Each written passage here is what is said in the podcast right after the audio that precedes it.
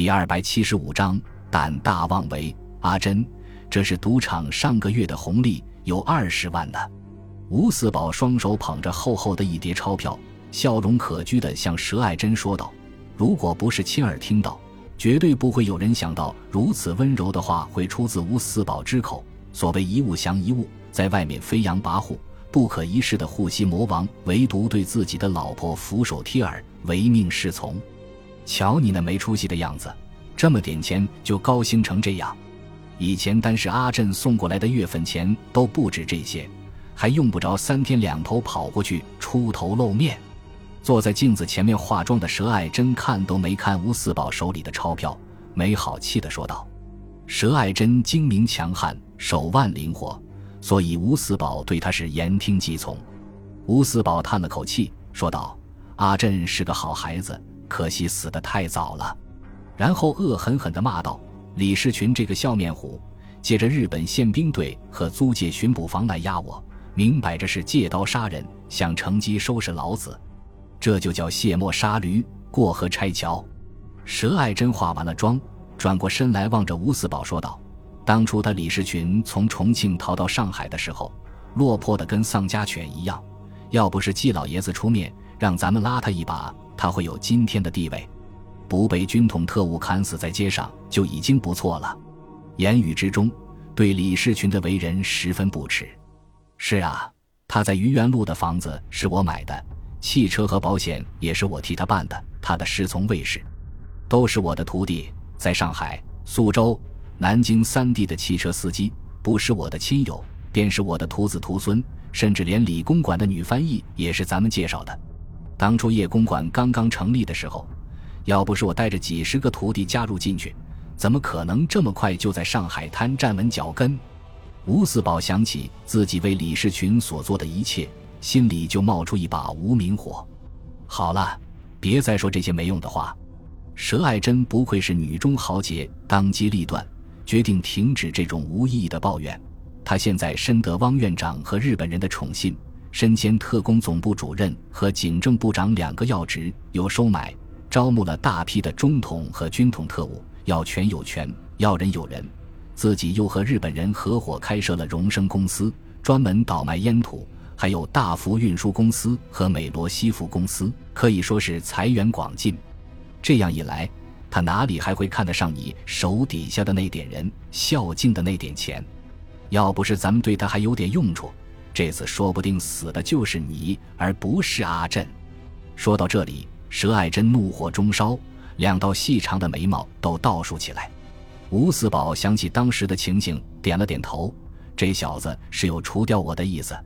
佘爱珍说道：“这些搞政治的人，向来是两面三刀，当面一套，背后一套，绝对靠不住。现在兵荒马乱的，只有多搞点钱放在身上才对。只要有了钱。”万一形势不对，咱们就跑到外国去，照样可以过快活日子。吴四宝连连点头称是。现在下面的弟兄都不敢做生意，阿珍的家小也要照顾，是要多搞点钱。接着他又得意地说道：“好在赌场的生意还不错，每个月都有进项。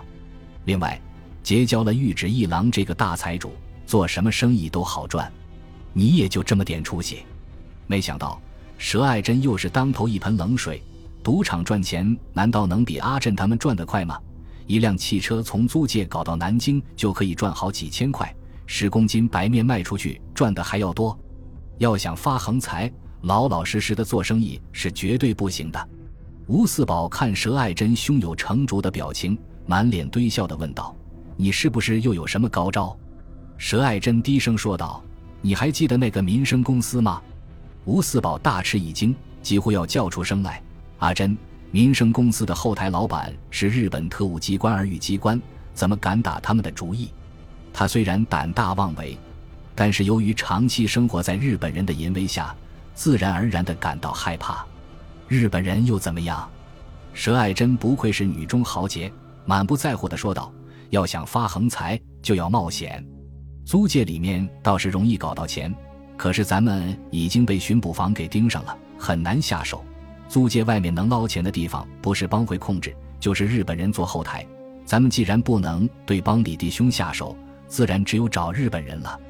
吴四宝不解地问道：“民生公司也就是向国统区走私些烟土，换回些战略物资而已，能有多少钱呢？”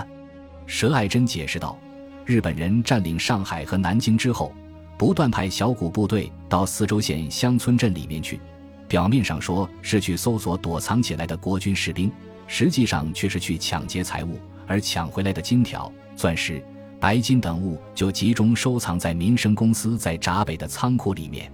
接着他补充道：“据我估计，日本人至少搜刮了几千万元的财物。”吴四宝听得目瞪口呆，诧异地问道：“这些事情你是怎么知道的？”佘爱珍冷笑着回答道：“有一次我到李公馆和叶吉清、李世群老婆打麻将，听李世群和周佛海在商量成立银行的事情，好像说要准备些硬通货。”然后李世群就提出要从民生公司暂借部分出来用一下，所以我就留心听了下。阿珍，你真厉害！吴四宝发自内心的佩服自己的老婆。那接下来应该怎么办？佘爱珍有条不紊地说道：“第一步，先从你的徒弟当中挑选些面孔比较生、靠得住的人，在民生公司附近观察情况。第二步，从租界里面搞些枪出来，最好全部是美国货。”第三步，在民生公司附近的租套房子，最好是独门独户、背靠苏州河的。再准备四艘一模一样的快船，停在后门。第四步，也就是最后一步，挑选合适的时机动手抢劫民生公司。说到这里，他笑了笑：“你新结识的日本朋友不是开银行的吗？咱们搞回来的这些金银珠宝，就让他给咱们全部换成现钞。他们的银行在租界里面。”他又是日本人，很难被发现的。吴四宝听完老婆的一番布置，心悦诚服地说道：“阿珍，这个计划真是好的不得了，我明天就找人去。”佘爱珍嘱咐道：“这件事风险很大，千万不要走漏风声。”吴四宝连忙说道：“我晓得了。民生公司因为干的都是些见不得人的勾当，故而特意把仓库设在相对比较偏僻的闸北。”仓库是一座两层的楼房，前面是个两进的大院落，后面紧靠苏州河。院子里面总是有十几个人在戒备。二楼上面架着一挺轻机枪，有人二十四小时值班。距离仓库两百远的地方就是上海市警察局闸北分局的所在地，而另外一条街上驻扎着整整一个小队的日本宪兵。经过十几天的紧张观察之后，吴四宝等人终于摸清了民生公司仓库的底细。然后开始紧锣密鼓地进行最后的准备工作。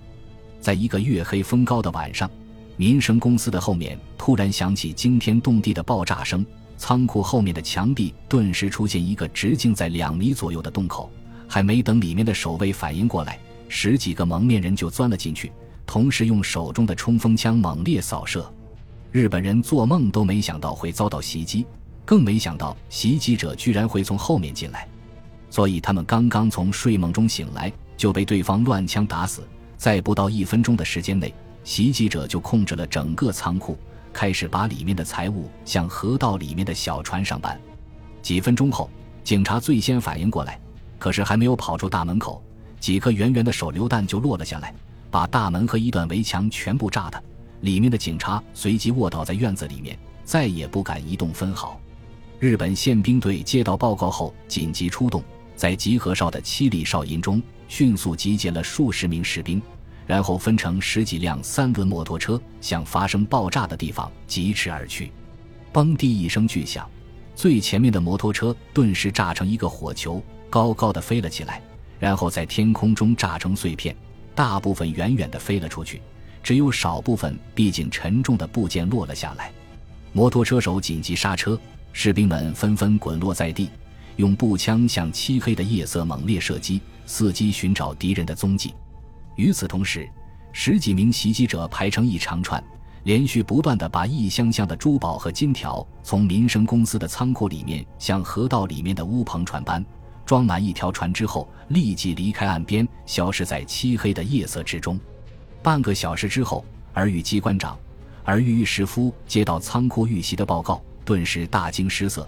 连忙请求宪兵司令部全力增援，同时自己也带着几十名特务，乘坐两辆大卡车狂奔而来。又过了半个小时之后，担任阻击任务的袭击者突然销声匿迹了。